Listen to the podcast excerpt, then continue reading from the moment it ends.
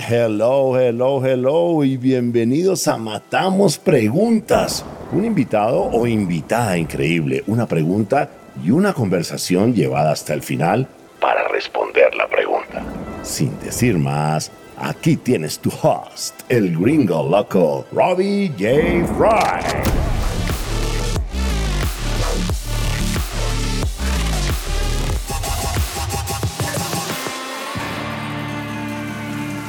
Hola, hola, hola, ¿cómo estás? Bienvenidos a Matamos Preguntas. Dado que este podcast fue emergente, fue una elección obvia elegir a mi gran amigo Alejandro Salazar como nuestro primer invitado. Alejandro es Managing Director en Breakthrough y autor del libro, un libro Cult Class espectacular, maravilloso, fenomenal, La Estrategia Emergente. Además, el audiolibro, sí, sí, sí, el audiolibro de Estrategia Emergente ya está disponible en Amazon y es increíble. La pregunta que matamos es, ¿cuál es la relación entre liderazgo y acción masiva?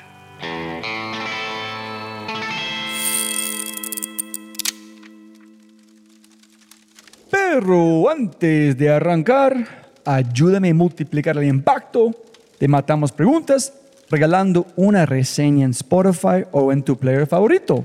Y cuenta al mundo que amas matamos preguntas. Y lo más importante, quiero celebrar las empresas que hacen posible este podcast. Si has escuchado alguno de mis podcasts, sabes que estoy obsesionado con la simplicidad, el minimalismo y la experiencia del usuario. Por eso es que estoy grabando esto desde mi lugar favorito para trabajar en el mundo, el Cowork Neo en Medellín. No, son de lejos, lejos el mejor cowork en mi opinión. Primero que todo, tienen ubicaciones espectaculares como Mal La Frontera, Mal del Este, EAFIT y próximamente Mixa en Patio Bonito. Pero, pero, pero, pero, pero, eso para mí es más un plus el verdadero valor para mí es cómo operan. Todos los demás coworks, para mí, para mí, son un dolor de cabeza. Toma demasiado tiempo hasta para entrar a un edificio o empezar a trabajar. Pero con Neo puedes empezar a trabajar en minutos y pagar por minuto o por día o por el espacio. No importa, es simplemente fácil. Descarga la app ingresa tus datos y pum, para bien, estás trabajando. Y mi parte favorito, la gente que maneja Neo y los empleados siempre me hacen sentir como en casa. Y solo por los oyentes de este podcast, ustedes, sí, sí, sí, tengo un código muy especial que les dará un bono de 100 mil pesos que puedes usar en cualquier Neo. Solo haz clic en el link de este podcast en la descripción o úsalo en el sitio web neo.co forward slash referidos y aplica mi código podcast. Y ve a cualquier Neo para disfrutarlo.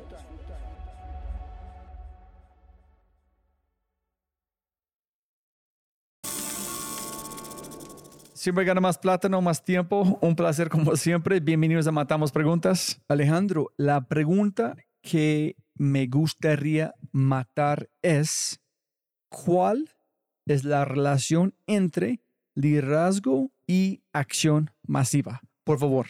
Y lo primero que quisiera hablar un poco es dónde empecé yo a caer en cuenta de la importancia del mindset y del action, que para mí están conectados. Tú debes conocer muy bien a Tony Robbins. En los 90 yo tenía un roommate, estábamos haciendo el doctorado en un tipo de unos orígenes intelectuales muy distintos a los míos. Teníamos hábitos de vida tremendamente distintos al, punto de que su padre, alguna vez que nos visitó, nos decía que él creía que nosotros podíamos compartir un one bedroom apartment, porque él vivía de noche y yo de día. Era un personaje que le interesaba un poco el mundo latino y entonces pues por eso decidió que era buena experiencia convivir con un colombiano y yo que estaba casado, mi mujer se había ido a Nueva York a hacer su training program, y entonces yo había quedado solo y entonces decidimos vivir juntos. Yo ya era un tipo casado, él era un, un gringo, éramos más o menos de la misma edad, aunque yo pues podía ser un poco más maduro. Y él estaba pues trabajando, yo veía que que tenía muchos problemas haciendo algo útil. Yo notaba que él estaba ahí en ese programa haciendo, tú sabes que a veces los americanos van a los doctorados a kill time y él estaba por ahí killing time y yo pues trataba de, digamos que nosotros tenemos un, un muy buen sistema formativo en Colombia, entonces yo lo guiaba intelectualmente, le daba bibliografía y yo era un poquito como el, el donor, ¿no? Él era muy querido, eh, era un tipo disperso, en su afán por lucir latino había conseguido un job de bartender, entonces era, hacía, estaba en su doctorado, pero él iba a un bar en un barrio de baja clase de, Chicago a, hacer de, de, bartender ahí con latinos y, y ese, digamos, yo, yo lo tomé como un amigo, como lo, lo, asesoraba, ¿no? Eh, le empecé a, a, recomendar muchas cosas, pero en algún momento, y eso es lo interesante, en el proceso de ayudarlo a él a enfocarse y de decirle que tenía que enfocarse, él llegó a Tony Robbins. Yo no conocía a Tony Robbins y dejaba por ahí los libros y yo empecé a leer a Tony y este tipo se volvió fundamentalista con Tony y empezó pues a, leer todo al punto de que a mí me dio curiosidad y yo me metí en la idea del personal power y tal y te diría que ahí, ahí viene un origen intelectual interesante viendo la dispersión de mi amigo y viendo el mensaje tal vez eh, la primera vez que yo acuñé mucho antes de pensar que iba a trabajar en estrategia inclusive después de que iba a volver a una carrera en consulting alguna vez le escuché a Tony en alguno de sus tapes una cosa en la que, como todo en la vida, creo que yo ya creía. Y es que tenemos que la condición del éxito era que no había ningún resultado que no hubiera sido precedido por massive action. Y Tony hablaba así, con esa voz, ¿no? Con ese estilo engaging, massive action. Yo te diría que yo desde ahí a nivel personal adopté el action, el massive action, poder tener massive action detrás de cualquier resultado humano. Después se me volvió a mí aparente tener el mantra personal de que si tú no podías desencadenar acción masiva no pasaba nada. Que todo el éxito de cualquier persona en cualquier momento de la vida había sido precedido por massive action. Y yo pues digamos que no te voy a decir que no lo tuviera y era parte de mi relación con mi roommate disperso, pues porque yo terminé un doctorado en dos años, nueve meses y 22 días. Pero digamos que Tony me dio esa idea, digamos, del personal power. Después, eh, entonces ese tema, digamos, de, cierto que después se volvió en el mantra de la estrategia emergente, estrategias hacer. Strategy is, strategy does. Yo te diría que ahí está conectado el primer planteamiento filosófico mucho antes de cualquiera de los profesores por los que yo fui influenciado después. Es lo que importa es lo que haces. Entonces, por ejemplo, lo primero, es imposible tener acción masiva en muchos frentes. O sea que en la acción masiva tiene con natural así el foco. Tú no puedes tener acción masiva en 20 frentes porque entonces eres una gallina sin cabeza. Entonces, la acción masiva casi que precede o requiere altísimo foco. Tú no puedes vivir con pasión y tener acción masiva si no eres necesariamente enfocado. La otra cosa importante que viene allí es el famoso tema de el creer lleva a la acción, el believe leads to action. Entonces, un poquito lo que Tony decía y yo comparto es, oiga, no hay grandes resultados, resultados outstanding, estelares, game changing que no provengan de la acción masiva. Y eso después veremos que aplica a compañías, aplica a la vida personal, aplica a cualquier cosa. Pero nadie es capaz de hacer eso si no tiene un profundo belief. Entonces, un poquito, digamos, eso me llevó a mí o me dejó listo para que más adelante, para bien o para mal, yo llegara a la conclusión de que los beliefs y por ende los paradigmas estaban en el centro de la acción. Tú solo puedes actuar masivamente en cosas en las que crees profundamente esa es la versión positiva. Y la versión negativa es cualquier cosa que tú estés haciendo masivamente, si no es potente o si no te está llevando a donde quieres, también está condicionada por algo en lo que crees. El corazón del action model, que está en lo profundo de la teoría de la estrategia emergente. Estrategia es lo que haces, finalmente haces lo que crees, solo que en el mundo de una organización hay un mediador entre lo que tú crees y lo que tú haces que se llama la organización. En el modelo de Robbins no hay ese mediador, tú crees y haces. Entonces diría que el corazón de esa historia, y tiene que ver todo con lo que es mindset, qué es liderar. Entonces, digamos que el primer mensaje te diría es ese, las ideas originales estaban por allí, se ponen juntas, siguen siendo terriblemente vigentes y las llevas al mundo de las organizaciones. En las organizaciones también como en la gente, en los grandes resultados provienen de acción masiva en pocos focos los pocos focos tienen su origen en paradigmas. Nadie es capaz de tener pocos focos si no tiene fundamental beliefs. Y en la mitad de las dos cosas hay una organización que es cierto que es resultado de lo que uno cree. Ese fue como el origen. Entonces te diría que algunas de esas ideas fundamentales estaban ahí precociéndose, yo las tenía cargadas en mi estilo de vida, las llevé a mi práctica consultora y solo las conecté, porque tú verás que no muchas teorías antes de la mía entraron seriamente, seriamente al tema de que los paradigmas corporativos, qué son, dónde existen y cómo guían la acción colectiva. Esa pregunta que es absolutamente central en las teorías de tiene sus rudimentos, tiene sus orígenes en que el escritor creía a nivel personal en eso, ¿no? Esa es como una historia que yo quería compartir de los orígenes, ¿no? De lo, de lo que te pasa a ti. Yo creo mucho en esa cosa de que la gente viene a nivel filosófico como en dos tallas. Los erizos y los zorros. Los zorros se las saben todas, es decir, tienen una teoría para todo, y los erizos se saben una sola teoría, pero nunca un zorro se ha comido un erizo. Entonces volvemos al tema del foco.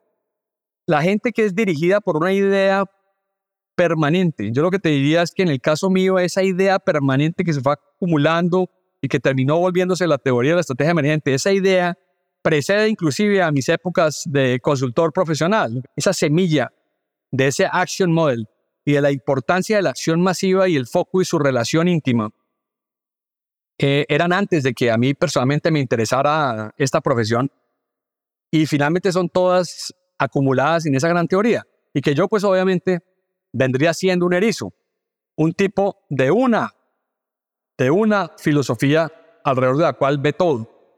Ha guiado mi vida, guía mi práctica profesional, guía lo que escribo, guía todo te diría que el foco alrededor de esa gran idea. Y el otro gran corolario, que tiene que ver todo con los resultados excepcionales, es que cuando tú tienes foco, es decir, acción masiva y foco, a través de toda tu vida, cuando tú además eres un erizo, terminas finalmente haciendo cosas excepcionales. Ese valor acumulativo hace toda la diferencia. Por eso te decía que, digamos, esas ideas que a mí me marcaron cuando tenía 22 años, acumuladas sobre el tiempo, han ido produciendo. Entonces, aquí solo para hablar de ese tema, la importancia de la acción masiva, la importancia del foco como precursor de la acción masiva y la importancia de la continuidad estratégica por periodos larguísimos de tiempo, incluido tus ideas. Yo te digo una cosa, el asesor corporativo de hoy seguramente con muchos más aprendizajes y mucha más experiencia y mucha más cancha y mucho más, no es tampoco muy distinto a aquel estudiante que le estaba ayudando a su roommate a tratar de enfocarse en algo. Mi roommate se demoró siete años haciendo un PhD y yo lo echaba para que el tipo realmente agarrara foco. Y para conectar esta pregunta al liderazgo, yo no estoy considerando el sueño de alguien más. Entonces, si tú eres un líder, ¿qué vas a creer? ¿Por qué vas a tener acción masiva? ¿Para qué? Generalmente tú lideras la vida de otros cuando estás en el medio de una organización. Tú le estás cambiando las condiciones de vida a mucha gente y entonces el líder es básicamente el constructor de un proceso de aprendizaje donde la organización misma hace su ruptura para poderse enfocar y tener acción masiva. A mí me gusta mucho usar la palabra entusiasmo.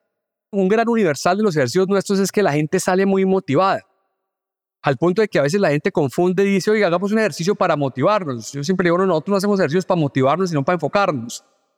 Pero la motivación termina siendo un byproduct. Yo te diría que eso es como parte del sistema de información y es que cuando tú tienes ventaja en una acción masiva te da placer y esas se notan a nivel individual y a nivel corporativo. Y entonces tú generas las endorfinas. Y yo por eso le digo a la gente del, del tema de, lo resumo, entusiasmo. Tú sabes que entusiasmo, la palabra entusiasmo es entíos, que viene con Dios adentro, with God inside. O sea, ese you feel God inside, y es lo único que explica que la gente sea capaz de poner las horas que están detrás de eso que tú dijiste, hombre, si usted puso esas horas es imposible que no sea exitoso. O sea, cuando tú hiciste eso enfocadamente por 30 años, quedas condenado al éxito. Entonces, parte de la vida es uno en su tema de identificar eso, identificarlo temprano. Y cuando uno está en una organización, el trabajo interesante de un CEO eso es, oiga, ¿cómo es esto a nivel de la organización? ¿Dónde es que la organización tiene desde ese hacer esa ventaja que lo puede entusiasmar, que va a desencadenar una enorme acción masiva y que nos va a meter a nosotros a todos en este high? Mira, tantas cosas conectando. Uno es yo entiendo, después de hablar contigo en ese momento, que el único trabajo de un líder es ser capaz de generar acción masiva en los demás, en un enfoque, no más. Y la forma de hacerlo es cómo debes generar una ruptura en ellos para generar entusiasmo para tener una acción masiva. Y por eso eso que dices es paradójico. El choice, el hard choice que está detrás de la acción masiva, te libera, te quita distracciones. Mucha gente piensa que te enfoca y te limita. Al revés, te libera para que ese ciclo de entusiasmo se active, ¿cierto? Que te mantiene más. Entonces, ellos, digamos, los enfocados, están divirtiéndose y conforme se enfocan, se divierten más. Una de las condiciones del líder es que eleva al mundo, eleva al mundo, elevate the world. Yo me atrevería a decir que yo puedo agarrar el concepto tuyo y decir, mira, un líder es un orquestador que a través del aprendizaje y la ruptura, de que tú llegues a, lo que verdaderamente crees y donde tienes verdaderamente ventaja en tu vida o en una organización, desencadenes acción masiva que eleve al mundo. Acción masiva que eleva al mundo. Un líder debe, a través de acción masiva, mostrar el camino a los demás para la acción masiva es que ellos no pueden solamente de hablar, ¿no? Ellos tienen que tomar acción masiva enfocado también para generar la acción masiva que ellos necesitan en su equipo, ¿correcto o no? Estás dando un punto muy interesante en este ping pong que hemos jugado y que yo creo que está ya como building block profundo. Aplicó a mi condición de vida a mis 22 años, o sea, a mis 22 años, eso que te estoy diciendo que recibí de Tony Robbins tratando de ayudar a mi roommate, me cambió la vida a mí a mi manera. Ese mimi que acabo de decir es identidad, identity. Yo creo que finalmente es imposible tener acción masiva si tus beliefs no están en línea con esa acción masiva y esos beliefs muchos son acerca de ti mismo y tu identity. Por eso yo creo que uno no puede tener acción masiva si uno es un impostor, si uno no sabe quién es uno. Y eso aplica tanto a una persona como a una organización. No es que ISA tenga ventaja donde el líder dice que la va a tener, es donde la tiene ISA. El líder tiene que reconocer eso. Como tú tienes ventajas en unas cosas y un poquito lo que necesitas en la vida es descubrir dónde las tienes para desencadenar acción masiva y para cambiar el mundo desde ahí. O sea que en últimas no es aspiration, es identity, no es aspirar. Y yo creo que la verdadera acción masiva viene de una profunda identidad. Y que si tú no la tienes, a nivel personal o a nivel corporativo, eh, vas a morir. La dificultad Alejo, es en renunciar a algo mental o es muy sencillo pensar, ok, ese es como me siento con cuatro cosas muy buenas, pero no somos capaces de imaginar cómo sería hacer una cosa en solo una cosa en ser la mejor. Nosotros no somos capaces de hacer este salto, entonces renunciar es más complicado. So, yo no sé si el renuncio es complicado o no somos capaces de entender qué es ser el mejor. Nosotros luchamos contra un cerebro primal, pues que tiene unos algoritmos que hicieron sentido hace muchos años. Entonces, pues acumular la gente de ciertos Swiss knife, la gente piensa que tener más cosas guardadas, más skills, todo eso, pensamiento diversificador, ese está ahí. Si ese te gobierna en ese sistema uno, el choice, el apostarle la vida de uno o el apostarle una organización, siempre será difícil y de alguna manera antinatural, no, no viene natural. Por eso es que yo creo que tiene que ser sublimado tiene que originarse en un proceso de ruptura. No se da. Es que a mí siempre me molestó la palabra aspiración. Creo que está muy abusada y a mí la verdad no me interesan mucho las aspiraciones de la gente. No creo que uno se merezca que las aspiraciones se le den ni creo que el secreto sea tenerlas. Creo más en la ambición desde la identidad. Entonces creo que la ambición desde la identidad, reconocer ciertas cosas de uno a expensas de otras, es parte de ese proceso de ruptura. La mayoría de las rupturas son de identidad.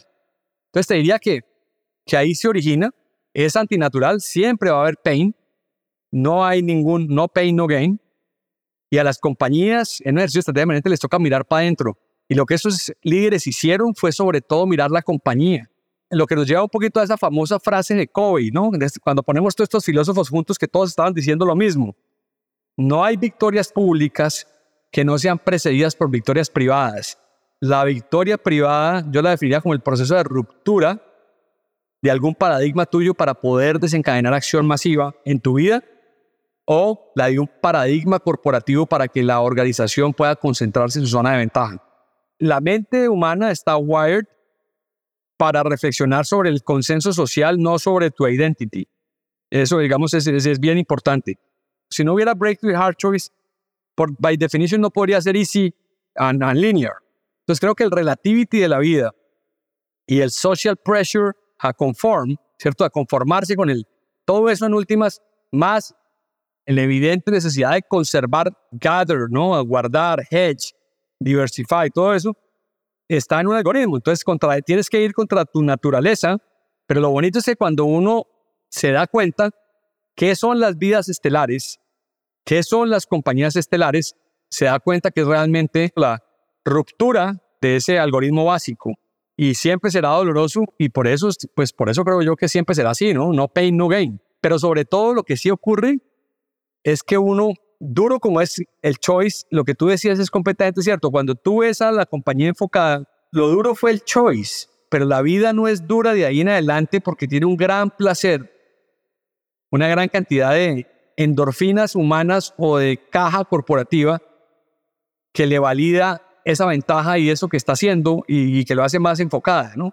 Eso de que el foco genera su propio sistema de rewards creo yo que está ahí. Que vuelvo a, Tony Robbins 101, lo que Tony no dijo. La acción masiva requiere focus y focus es hard choice. Qué placer, como siempre, mil gracias por su tiempo.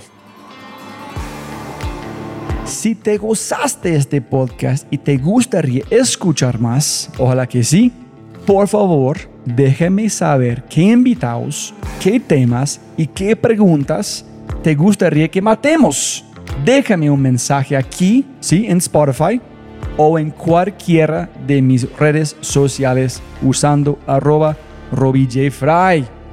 Y también, si quieres la versión extendida de este podcast, debes ser un miembro de Quinto y puedes encontrar todo en quinto.ai, k i n n t -O Muchas gracias por escuchar y siempre puedes ganar más plata pero no más tiempo. Chau, chau, chau.